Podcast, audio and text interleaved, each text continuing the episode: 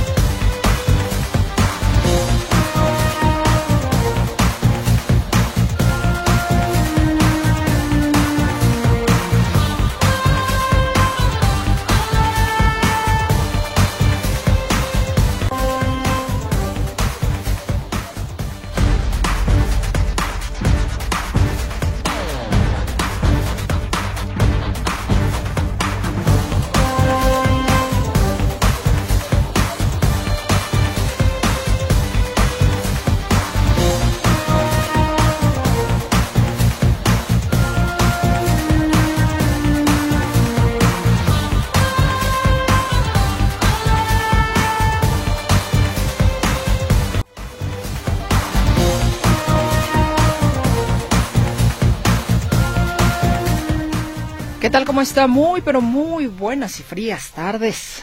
Le saludo con mucho gusto en nombre de todo el equipo de la empresa de hoy, esperando que esté usted teniendo un muy buen día, un día un poco loco en cuanto al clima se refiere, pero espero que haya calidez a su alrededor con la gente que convive, que haya calidez también en las cosas que está usted realizando y le agradezco como siempre infinitamente el favor de su escucha y por supuesto también de su participación si es que tiene usted el tiempo de hacernos llegar sus comentarios a este espacio. ¿Qué le parece si vamos iniciando precisamente con la información empresarial y económica que se ha gestado durante la jornada de este miércoles 22 de noviembre de 2023? El peso mexicano sigue avanzando frente al dólar al sumar ocho sesiones de apreciación al cierre de este miércoles 22 de noviembre. El tipo de cambio finalizó en 17.18 pesos por dólar, equivalente a una ligera ganancia de 0.075% o de 1.29 centavos, de acuerdo con la información que proporciona el Banco de México. Hay que recordar que la cotización del día de ayer del peso dólar cerró en 17.20 y hoy entonces cierra, le reitero, en 17.18 pesos. El Servicio de Administración Tributaria recordó a los contribuyentes que no cobrará impuestos hasta febrero del siguiente año a los damnificados por el huracán Otis, que en semanas pasadas devastó las costas de Guerrero. En apoyo precisamente a los afectados por el paso y los destrozos que dejó este huracán, el SAT reitera que de octubre de 2023 a febrero del 2024 no se cobrarán impuestos a los contribuyentes cuyo domicilio fiscal agencia, sucursal o establecimiento se encuentre dentro de los municipios de Acapulco de Juárez o Coyuca de Benítez, quedando exentos del impuesto al valor agregado, el impuesto sobre la renta y otros. La desaceleración global de la economía, la coyuntura geopolítica y las elecciones presidenciales del siguiente año serán factores que tendrán un impacto en el crecimiento de México en el 2024, señaló el Instituto Mexicano de Ejecutivos de Finanzas. Si bien para este año el IMEF espera un crecimiento de 3.4%, para el siguiente habrá una marcada desaceleración a 2.1%, advirtió su presidente José Domingo Figueroa. Explicó que el elevado déficit fiscal que se contempla para el siguiente año, de 5.4% del Producto Interno Bruto, aunado al gasto histórico que se espera, podrán impulsar a la economía mexicana en la primera mitad del siguiente año. En este sentido, indicó que será en la segunda mitad del año cuando ocurra la desaceleración del Producto Interno Bruto, cuando pasen las elecciones en México y en Estados Unidos el proceso electoral también esté acompañado de una desaceleración. Después del auge del comercio electrónico impulsado por la pandemia en 2020 y 2021, las ventas por Internet, televisión o catálogo se han estabilizado con crecimientos más moderados en los últimos dos años. En lo que va del 2023, se han observado claroscuros en los ingresos generados por estos canales de comercio. Durante septiembre se registró una caída de 5.6% en comparación con el mes previo, de acuerdo con cifras de la encuesta mensual de empresas comerciales del INEGI. Esta baja no solo se registró en el rubro de las ventas por Internet, los ingresos totales del comercio minorista en todos los sectores también presentó una caída de 2.6% en este noveno mes del año. En México, el 22% de las empresas utilizan inteligencia artificial. ¿Sabe usted para qué? Para los procesos de reclutamiento. Así lo revela el análisis ¿Cómo afectará la inteligencia artificial al talento en las empresas? que presentó la firma Experis, ya que cada vez más organizaciones incluyen este tipo de inteligencia para elegir a las personas que cuentan con las mejores habilidades laborales. El análisis detectó que los tres sectores que más se apoyan de estas herramientas en sus procesos de reclutamiento son 29% las empresas de ciencias de la vida y salud, 26% utilizan la inteligencia artificial, en este caso las empresas de tecnologías de la información, y 25% de las empresas eh, de transporte, logística y automotriz utilizan la inteligencia artificial también para el reclutamiento de personal. ¿Cómo le fue de buen fin? ¿Tuvo usted una compra tranquila, sin contratiempos? Bueno, pues déjeme decirle que no, o que no para todo el mundo fue igual, ya que durante los cuatro días del Buen Fin 2023, la Procuraduría Federal del Consumidor informa que recibió 410 reclamaciones, comparado con las 522 que se presentaron el año pasado. Esto representa una disminución de 21%. Las mayores quejas se registraron en la venta de productos como ropa, zapatos, pantallas y videojuegos por incumplimiento de ofertas o promociones y, en segundo lugar, cancelación de compras. Los proveedores que tuvieron más reclamaciones fueron Grupo Walmart, que participa en su propio evento llamado El Fin Irresistible, así como Soriana y Electra. Al cierre de octubre, Jalisco registró un incremento de 10.7% en el arribo de pasajeros que llegaron vía aérea a través de los aeropuertos de Guadalajara y Puerto Vallarta. La entidad acumula casi 10 millones de arribos, de acuerdo con cifras del Grupo Aeroportuario del Pacífico. El Aeropuerto Internacional de Guadalajara recibió a más de 7 millones de pasajeros. Actualmente la terminal aérea Tapatía tiene conexión de rutas directas con 27 destinos internacionales y 24 nacionales. En tanto, el aeropuerto de Puerto Vallarta tiene conexión directa con 37 destinos en el extranjero y 13 rutas nacionales. Y en unos días más se dará a conocer el nuevo incremento de los salarios mínimos. Así lo anunció esta mañana el presidente Andrés Manuel López Obrador.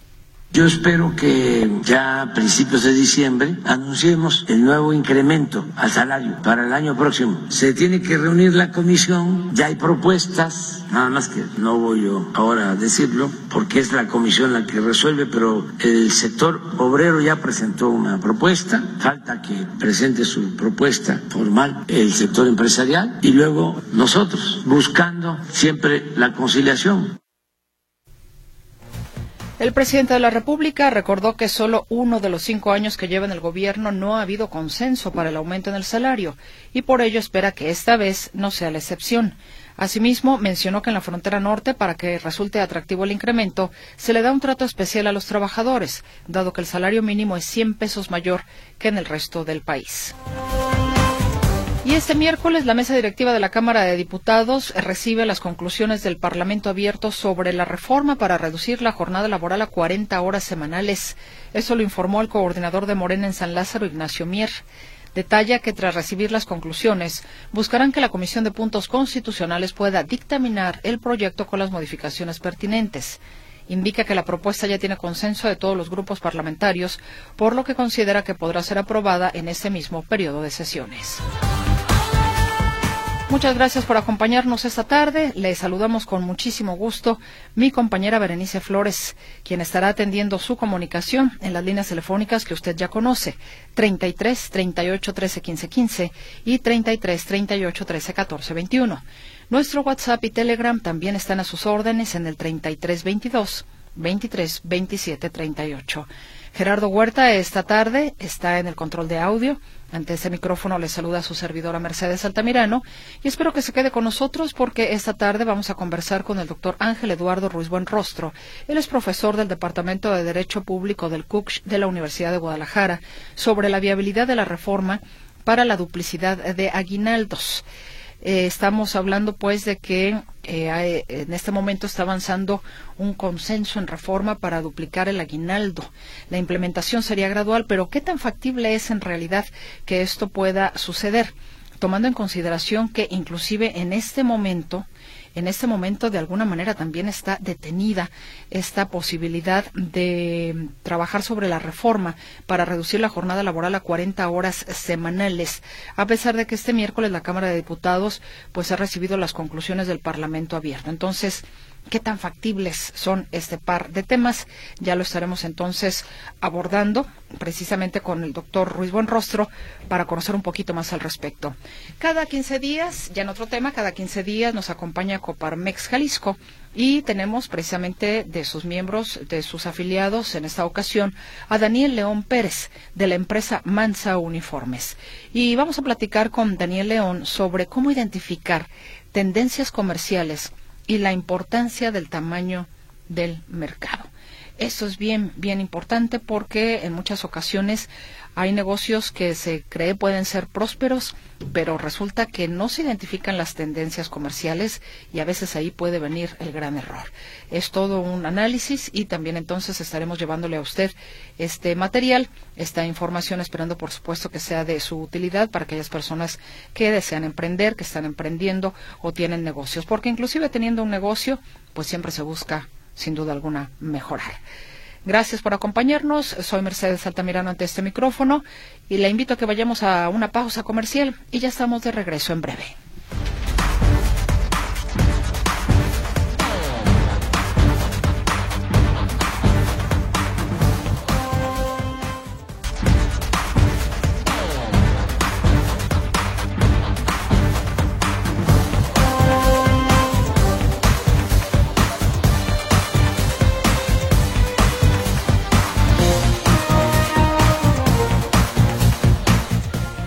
Diputado de Morena, Manuel Valdenebro, es el autor de una propuesta para duplicar el pago de aguinaldo en el sector privado, de esta prestación que se da en el sector privado. El también presidente de la Comisión de Trabajo y Previsión Social de la Cámara de Diputados presentó una propuesta o esta propuesta de reforma particularmente al artículo 87 de la Ley Federal del Trabajo para elevar a 30 días el aguinaldo que mínimo reciben los trabajadores. Actualmente la prestación equivale a 15 días como base. ¿Qué tan posible es esto? ¿Cuál es la viabilidad de que esto se pueda dar? Y para que podamos entrar en el análisis y poder entender mejor esta propuesta y ver cuáles pueden ser sus eh, o cuáles son las expectativas que podríamos tener de la misma, yo le agradezco enormemente al doctor Ángel Eduardo Ruiz Buenrostro, profesor del Departamento de Derecho Público del CUCH de la Universidad de Guadalajara, que nos haya aceptado esta comunicación. Doctor, con el gusto y agradecimiento le damos la bienvenida. ¿Cómo está? Muy buenas tardes. Muy buenas tardes, Mercedes. Pues gracias por la invitación. Siempre un honor estar a tus órdenes y a todo el auditorio. Al contrario, doctor. Doctor, pues qué tan viable, qué primera lectura podemos hacer de esta situación cuando inclusive le comentaba yo al auditorio que tenemos por ahí detenida otra propuesta que también se supone va pues en beneficio de los trabajadores, que sería el hecho de reducir la jornada laboral de a 40 horas y que de alguna manera pues todavía está ahí frenada. Pero empecemos con, con, esto último del aguinaldo. ¿Qué tan factible es? ¿Qué posibilidades ve usted? Bueno, las posibilidades políticas son enormes, son amplias. Diría yo que eh, con el impulso de otras reformas, que podemos verlo como un contexto, es altamente posible que esta reforma pase. Pero también hay que dejar claro que a pesar de que está de moda el tema del trabajo, el tema de dar eh, más prestaciones y más derechos de manera general a todos los trabajadores, en general a todo contrato de trabajo, también hay que entender que no es la primera vez que se presenta una iniciativa de esta manera y no es la iniciativa más grande que ha habido. Por ejemplo, si nosotros buscamos en iniciativas de Senado y diputados, tenemos que han propuesto aguinaldos hasta de 40 días. Entonces, no, lo, no ha pasado porque realmente no se tiene una mayoría política que apoye esta reforma. Pero como hemos visto en otros antecedentes, es altamente posible que ahora que la apoya un partido político que ha impulsado otras reformas laborales estructurales, pues gane. Entonces hay que pensar que más allá del discurso de las pequeñas y medianas empresas, es muy probable que esta reforma se pueda dar. Bueno, eh, al final es un tema político, ¿no, Mercedes? Digo, em, ¿qué tantas votaciones se van a necesitar el periodo ordinario? Eh, cómo se, se, puede distinguir eh, si todas las MIPIMES o grandes empresas van a dar lo mismo, porque al final hay empresas por contratos colectivos de trabajo que ya tienen un aguinaldo de 30 días. Eh, en la iniciativa de reforma también se expone que los servidores públicos, los burócratas federales, ya ganan 40 días de sueldo. Entonces habría que ver cómo sí lo van a, implementar, porque es altamente popular y recordemos que cuando un partido político está buscando esta aceptación popular, pues va a impulsar este tipo de iniciativas. Doctor, pero quienes tienen en este momento 30 o 40 días en estos sectores que usted menciona, mm, si no me equivoco, son minoría frente a la gran a la gran cantidad de trabajadores que existen o existimos en este país en el ámbito de la iniciativa privada. Claro, eh, indudablemente. De hecho, eh, solamente las, digamos, grandes empresas, que hay un porcentaje determinado y no es la mayoría, eh, son las que se pueden dar el lujo de dar estas prestaciones colectivas. Desde luego, grandes empresas, incluso medianas, eh, se pueden dar mucho los contratos colectivos que vean prestaciones superiores a la ley, pero efectivamente, de manera ordinaria, solo tenemos derecho a 15 días. Si lo vamos vamos hablando de números eh, son 15 días de un salario mínimo que equivalen a la mitad de un salario mínimo. Eso significa que si una persona gana 7 mil pesos al mes le van a dar 3 mil 500 pesos de aguinaldo. Con la iniciativa se duplica el aguinaldo y se le daría eh, lo que se le denomina en otros países incluso el mes 13 la palabra aguinaldo es algo muy mexicano no tanto latinoamericano, ¿eh? es más mexicano que latinoamericano, porque en otras latitudes se conoce como el mes 13, el bono de fin de año, de otras maneras, pero no como aguinaldo. Entonces, eh, si entendemos el origen del aguinaldo como un apoyo al final del año o un apoyo por las festividades, pues desde hace 50 años no se incrementa, como ocurrió con las vacaciones, como ocurre con las horas de trabajo. Entonces sí, son millones de personas las que se van a ver afectadas para bien, pero también hay miles de empresarios que se van a ver en dificultad, digamos no este año, el próximo. Porque toda la jornada no es un hecho. Se tiene que eh, todavía cabildear con los sectores empresariales y ha habido pues una clara división entre el capital y los trabajadores las MIPIMES, les estaba comentando a, colegas eh, de, esta, de esta entrevista precisamente, me decían, no, no se puede que las MIPIMES, eh, no se debe de permitir que las MIPIMES sufran más. Alguien quiere pensar en las empresas y, y bueno, desde la perspectiva de asesor legal, asesor corporativo, tiene mucho sentido el decir, estoy preocupado de que aumente el aguinaldo. Entonces lo tenemos que reducir a pesos porque pues la, la mayoría de los trabajadores va a estar de acuerdo con la iniciativa. Claro. Entonces, quienes son la minoría son ahora eh, los, los empresarios, los que administramos el capital. Y digo, me incluyo porque al final yo también soy un empleador y la formalidad implica que me importe pues el aumento de prestaciones.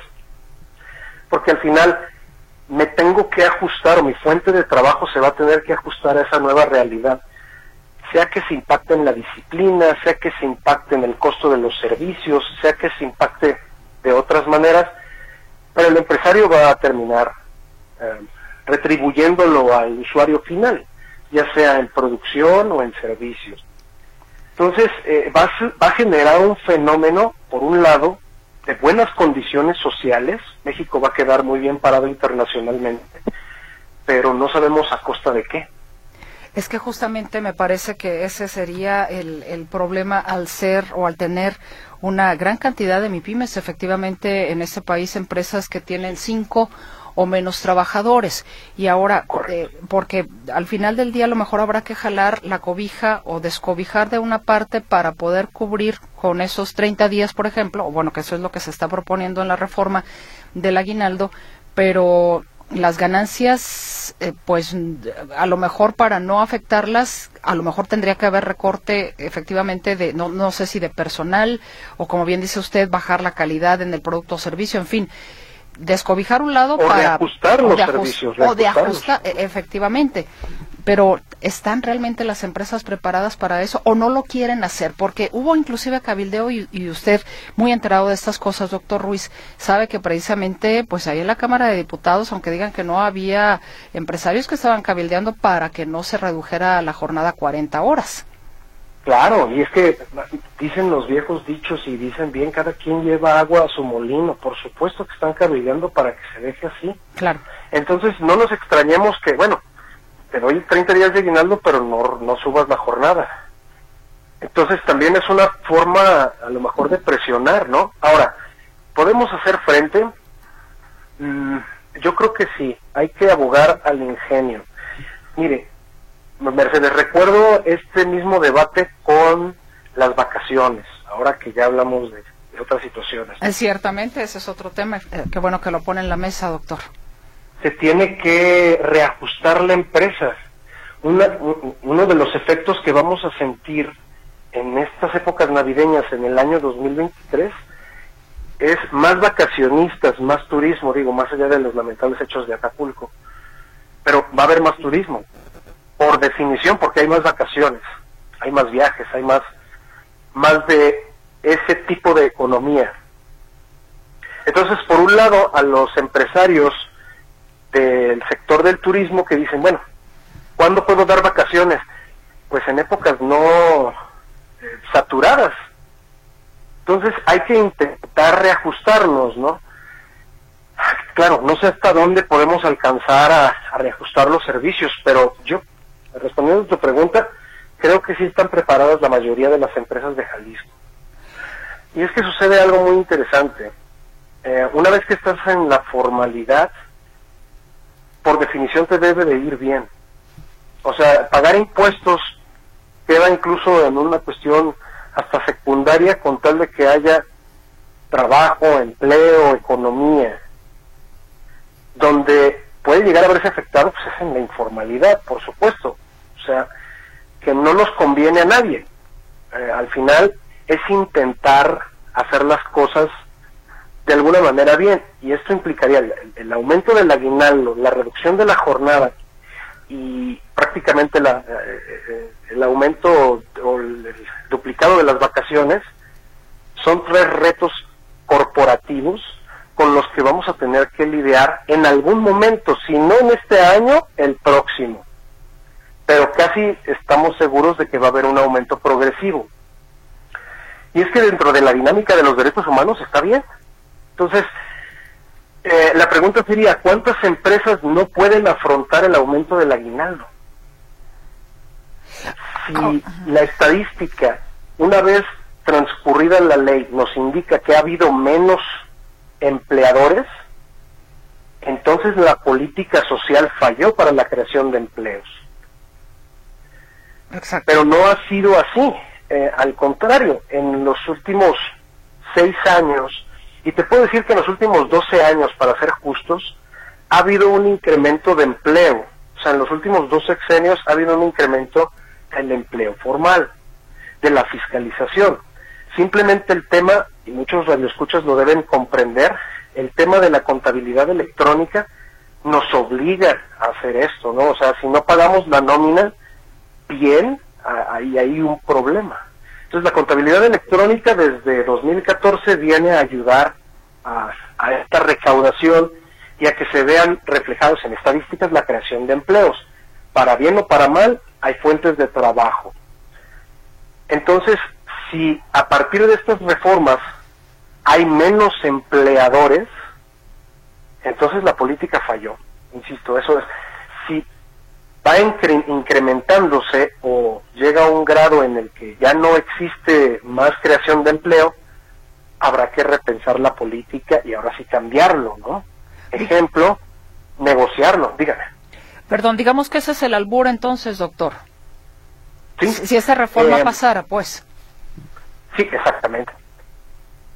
Es que depende de muchas cosas. Si, si se logra esta reforma, ah, pues no quedaría más que ajustarse. O si no, pues la fórmula, digo, al final, eh, yo no creo en la regresión de derechos, ese es uno de los inconvenientes. Entonces, si tengo que reajustar mi fuente de trabajo a cobrar más o que los servicios, no sé, sean más accesibles de alguna manera, tendría que lidiar con eso como empresario. Claro que nos vamos a quejar, los empresarios nos vamos a quejar de, cualquier cosa, pero te pongo el siguiente ejemplo, ¿prefieres lidiar con esa ley o con un sindicato que te exija esos mismos 30 días, ¿no? por ejemplo? Pues sí, puede ser, pero ahora le pregunto algo, mencionaba usted algo interesante al principio, doctor, el tema político. Esta legislatura tendría que apresurarse para poder meter esta reforma porque no sabemos si en la siguiente legislatura, ya con, digamos, luego de las elecciones, pues eh, el partido que en este momento es, hegemónico, bueno, que está, eh, que tiene la mayoría, que es Morena, pues no sabemos si para la próxima será mayoría y entonces ahí podría desaparecer ya todo. Si, ahora sí, si no se apuran. Sí, correcto. Mm, las prisas políticas son sumamente variables si quieren sacarlo este año, yo creo que ya es demasiado tarde, no podríamos hacerlo. Por una simple cuestión lógica eh, en cuanto al, pago de la prestación. No podría quedar a, a, mitad de año o a una fracción, porque el aguinaldo se calcula, es la única prestación laboral que se calcula por año natural. Es decir, del primero de enero al 31 de diciembre cuántos días trabajaste y esa es la fórmula con la cual te pagan actualmente el aguinaldo, ¿vale? Incluyendo tus descansos y demás. Entonces sería un lío si la meten la, eh, la reforma en abril o en julio, porque no sabríamos si ese año que está transcurriendo ya va a incrementarse el aguinaldo. tendría mucho más sentido que sea final de un año y que se inicie el siguiente año natural con el incremento del aguinaldo. Entonces, en respuesta a esto, pues, si quieren apurarse, sí, porque eh, recordemos que las reformas laborales tienen que ser bicamerales. O sea, está la, la, Cámara de Diputados o senadores que lanza la iniciativa, se regula en comisiones y después se va a la Cámara Revisora ese proceso legislativo es donde pues tienen que apurarse. Y apenas está la discusión de las 40 horas. No sé si quieran esas dos eh, discusiones al mismo tiempo. Exactamente. Porque yo aprovecha, o sea, aprovecharlo políticamente es, oye, pues me estás ahorcando. O sea, si de por sí ese es el discurso que traemos los MIPIMES, oye, ya basta, ¿no? Vacaciones, jornada, aguinaldo, ¿qué más quieres? Eh, vaya, insisto, desde la academia, esto es válido. Las propuestas que se hacen son válidas. Hay que hablar del tema.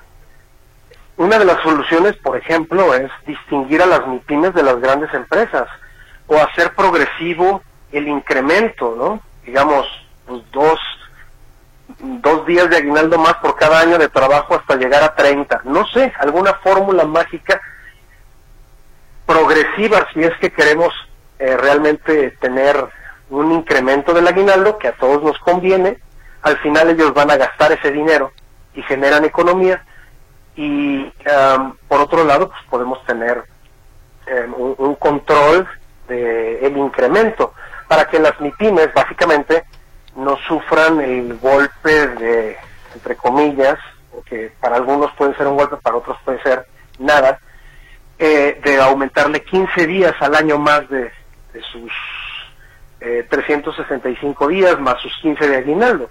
O sea, realmente es una quincena extra. Pues sí, parte de la propuesta del diputado Manuel Valdenebro es de que eh, pues esta se vaya dando de manera paulatina. Yo supongo que, bueno, habría que conocer un poquito más el detalle, pero efectivamente como usted lo dice, ¿no? O sea, no de golpe y porrazo, digamos, los, los 30 días. De duplicarlo, claro. Y es, en, ese sentido, bueno, si son dos días cada año, tres días cada año, ok. Digo, es mucho más controlable que de golpe. Sí, que de hecho también existe la irregularidad no sé eh, su, su, punto de vista, de algunas empresas que eh, pagando el aguinaldo como está en este momento estipulado por ley, no lo hacen por completo el día de, o sea, al final del año, sino que lo van pagando durante el transcurso del año, digamos, por parcialidades lo cual entiendo que pues eso también es una violación a la ley. O sea, también hay cosas que meter, digamos, en cintura en lo que ya la ley contempla, ¿no? Desde luego, el aguinaldo tiene que ser de preferencia en una sola exhibición Exacto en la primera quincena de diciembre. O sea, esa es la realidad porque se tiene que pagar antes del 20. El problema es que también para los empresarios, diciembre, y esto hay que decirlo también, es el mes donde se paga INFA Infonavit el día 17. Y es completo, entonces es básicamente un 30% más de la nómina que tienen que pagar en diciembre pero hay que preverlo desde antes, o sea, si los radioescuchas, digo, estamos en noviembre, faltan escasos 20 días para que se empiece a llenar todas las noticias del tema como cada año. Exacto. Entonces debemos estar previendo que si tenemos el aguinaldo, hay que guardarlo, ¿sí? Y hay que generar un comprobante fiscal digital que compruebe que yo le di los 15 días. Si yo lo distribuí en todo el año, así como de te doy cada mes un día de aguinaldo, en la contabilidad debe de aparecer un solo comprobante bajo la etiqueta de aguinaldo. De lo contrario, como bien dices, se comete una ilegalidad y no valdría el pago del aguinaldo distribuido en todo el año. Entonces hay que tener en cuenta esa parte, ¿no? Desde luego que eh, el pago del aguinaldo, aunque sea en un cuaderno, pues no es lo ideal, pero vale tenemos que tener el cuidado de que las personas subordinadas firmen los documentos que los patrones de todas maneras tenemos la obligación de tener. Doctor, pues yo le quiero agradecer enormemente esta, eh, digamos, breve pero sustanciosa exploración sobre este tema y si nos permite contactarlo para ir viendo cómo va avanzando este tema y quizás ya verlo desde otra perspectiva, por supuesto, acorde conforme eh, eh, se vaya dando el tema en, en la Cámara de Diputados en primera instancia, ¿no? Exactamente. Claro que sí, con muchísimo gusto. Doctor Ángel Eduardo Ruiz Buenrostro, profesor del Departamento de Derecho Público del CUCS de la UDG, le mando un fuerte abrazo y mi agradecimiento. Muchas gracias, Mercedes. Un gusto. Hasta pronto. Hasta pronto. Vamos a la pausa y ya volvemos con más de la empresa de hoy.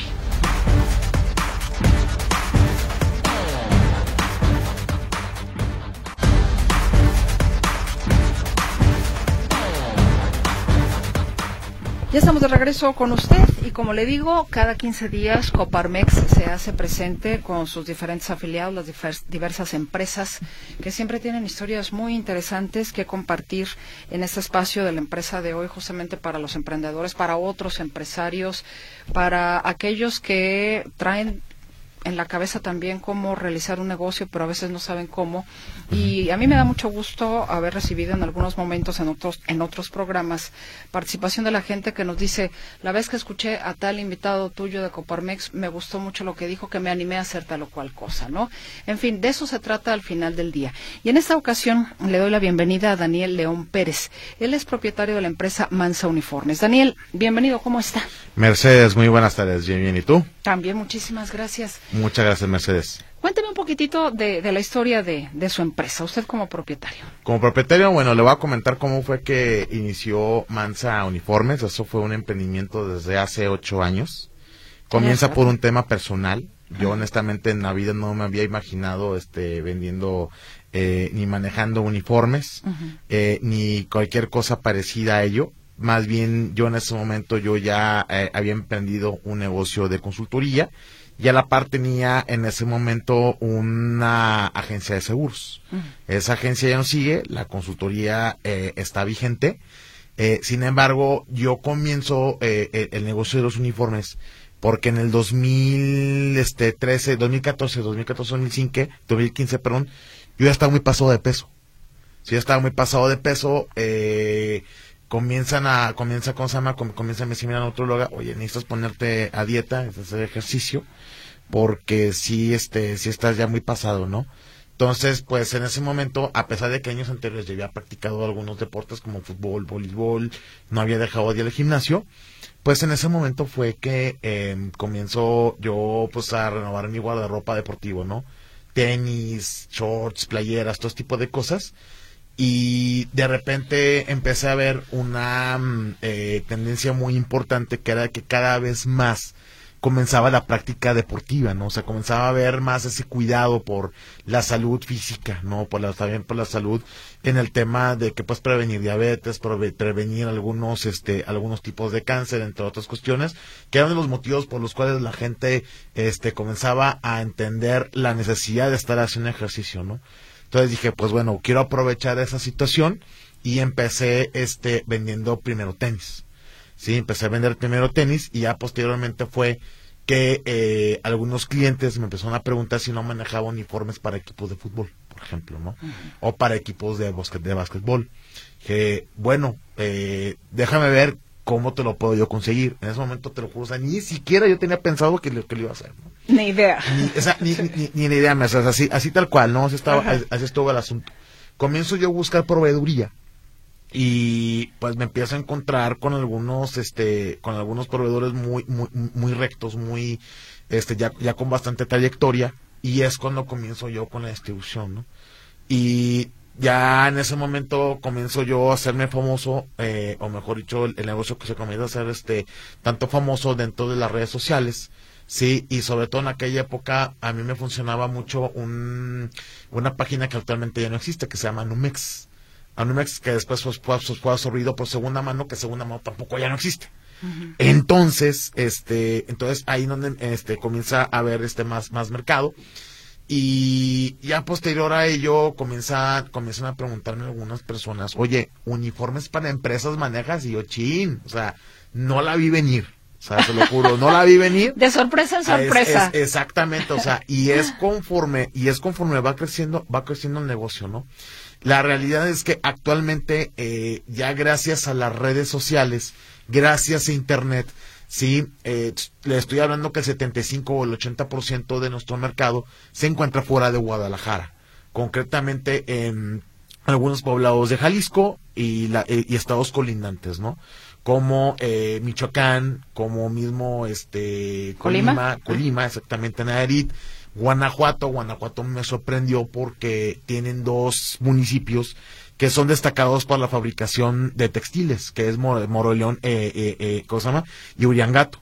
Entonces, eh, entonces al, al, ver que eh, vienen o, contactan gente de, Silao, o contacta gente de Cortázar, o contacta gente de, de Irapuato, digo, bueno, entonces, ¿por qué mm, buscas al proveedor de Guadalajara y no al de Uriangato o al de Moroleón. Digo, es que la producción de esos dos municipios se va para Guadalajara. Uh -huh. o sea, ya y, está más cerquita. Exactamente. Y de hecho, precisamente Guadalajara, el punto estratégico que tiene es que es una eh, zona donde puede encontrar proveeduría, ¿no? O sea, puede encontrar esa proveeduría y pues bueno ya hemos hecho hecho alianzas con varias este con varias fábricas también que precisamente son los que nos surten precisamente de los este de los uniformes tanto empresariales como deportivos cuál es la cuestión que al final de cuentas el cliente nos manda su diseño y nosotros se los fabricamos sí Daniel, me imagino que con esta historia estamos amarrando justamente el tema de cómo identificar las tendencias comerciales y la importancia del tamaño del mercado. Uh -huh. Que algo que le llegó a usted, digamos de manera fortuita,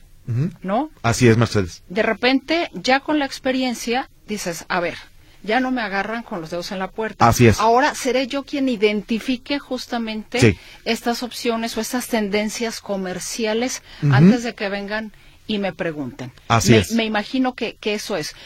¿Cómo lo trabaja entonces ahora? ¿Y cómo lo, cómo lo identifica? Porque a veces a lo mejor tenemos las cosas en teoría muy claras, pero en realidad no sé si es que nos falta la visión de, de empresario que a lo mejor dicen que la necesidad te, te hace sí, andar. Es correcto. Pero ¿cómo la, cómo la identifica como Ilvana? con su experiencia, efectivamente el hecho de decir, a ver, ahora seré yo el que vaya un paso adelante y no que me sorprenda. Es correcto, este Mercedes, mire, le comento, eh, una forma, cuando ya se tiene una, un negocio, una empresa eh, en marcha, uh -huh. eh, es un tanto más fácil identificarlo comparado con un emprendimiento, ¿sí? ¿En qué sentido? Que uno ya tiene al cliente, ¿sí? Y al tener una relación con el cliente en el cual a través de encuestas o a través de pláticas que muchas veces tienden a ser informales pero que suministran demasiada información valiosa para el negocio, es la forma en que uno puede identificar tendencias. ¿En qué sentido? Que el cliente mismo diga qué tipo de producto está buscando.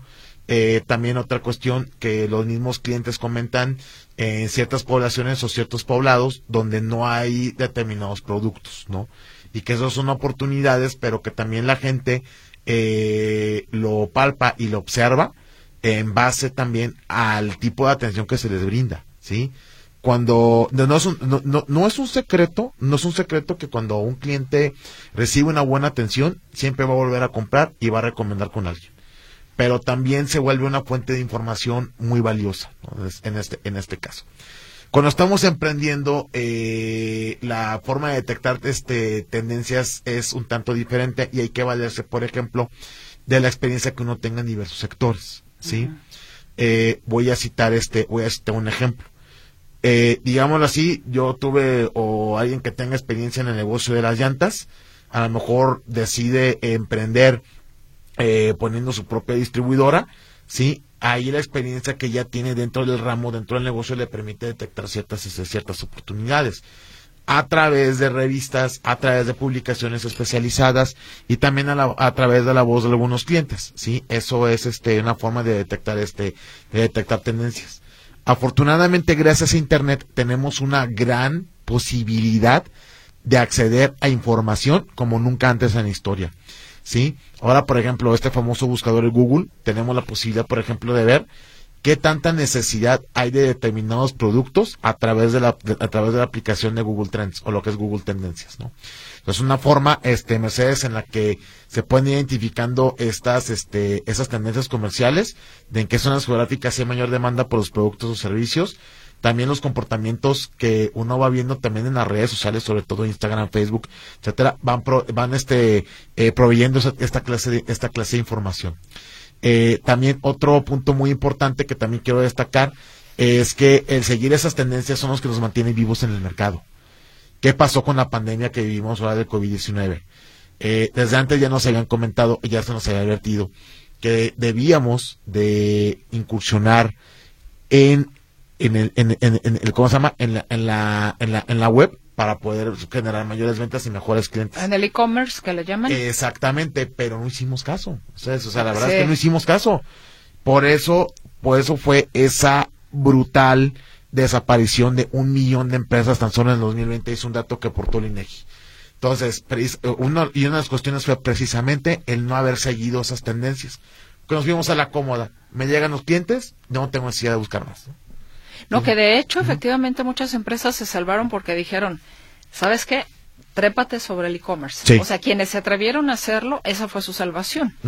Efectivamente. Es correcto. Ahí, en el caso de, de, de, de los uniformes, Sí es cierto que nos pegó, obviamente sí, sí bajó este la venta más de un 50%, quiero ser sincero, por lo mismo de que estábamos todos confinados, todos encerrados, no había prácticas deportivas, no había empresas, entonces, eh, que ¿cómo fue una manera de mantenernos? Había gente que estaba practicando eh, ejercicio en casa. Entonces, es ahí donde precisamente aprovechamos esa oportunidad para poder ofrecer eh, productos de diferentes eh, distribuidos o diferentes este, fabricantes para esta gente que estaba buscando opciones de poder comprar algún pants, este, playeras nuevas, o sea, este tipo de cosas y que a final de cuentas sí nos ayudó este, en, elevar nuestras, en, elevar nuestras ventas o recuperarlas en al menos un 80%. ¿sí? Eso no fue de un momento a otro, sí fue gradual. Estamos hablando que eso fue alrededor de abril 2020 y alrededor de enero 2021 ya fue cuando empezamos a recuperar este tipo de, ventas, aprovechando también que haya ya más espacios abiertos. Daniel, nos comenta que como empresario escucha usted qué es lo que requiere el, qué es lo que requiere el cliente. Y quizás puedan ser varios clientes los que buscan, digamos, un mismo artículo, un mismo servicio, y entonces ya usted ve, digamos, una tendencia. Así es. Pero estamos hablando que son los clientes los que marcan la tendencia o las empresas también generan una tendencia que se vuelva necesidad para un cliente. Son ambas cosas. Eh, de, hecho, algo que siempre eh, hemos pensado en Mansa es que la gente es la que generalmente marca las tendencias y marcan este los eh, las conductas de consumo no o los comportamientos de, de, consumo sin embargo hay empresas eh, que sí la apuestan mucho en la innovación y también son las que marcan una una tendencia entonces siempre hay que estar eh, observando todo ese tipo de cuestiones un ejemplo por, e, un ejemplo caso de el caso del uniforme ya varias empresas se están acomodando a lo que es la es la economía circular sí la economía circular es que cómo ahorro costos en base al reciclaje, ¿no? O sea, cómo yo aprovecho ciertos recursos y que, de, y que de paso yo no estoy contaminando el planeta, lo estoy cuidando, ¿no? Entonces, eso también que genera.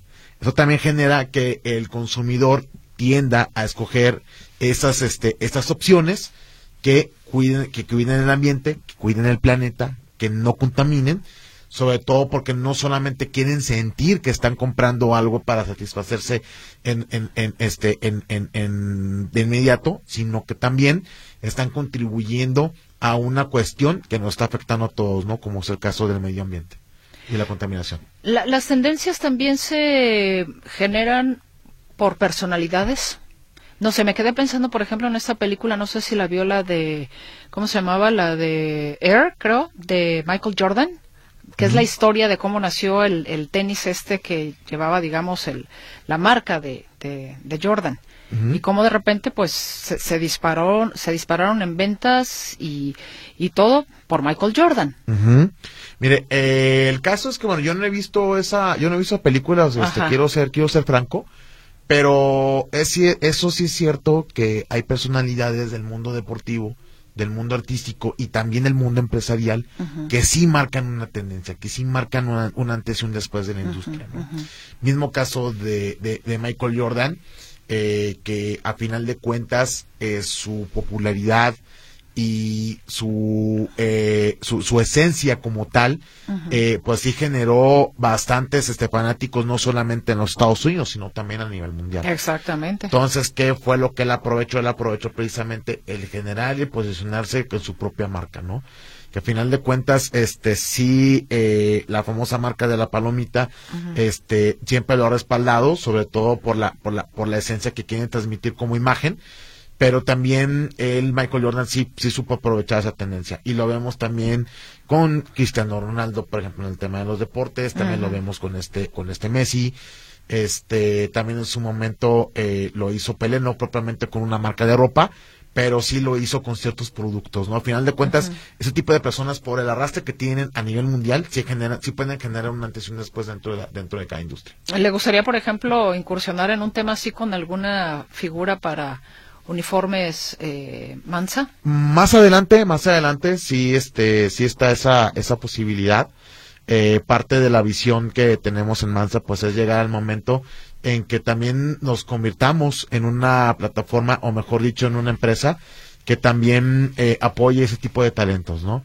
Sobre todo porque el deporte mexicano sí está muy necesitado de, de, de, apoyos y pues bueno, lamentablemente no reciben tantos este, estímulos como en otros países, que eso también sí marca una diferencia. Está el caso, repito, de Estados Unidos, o el caso de, Gran Bretaña, o el caso de otras, este, de, otras naciones que sí apoyan a sus, a sus atletas, ¿no?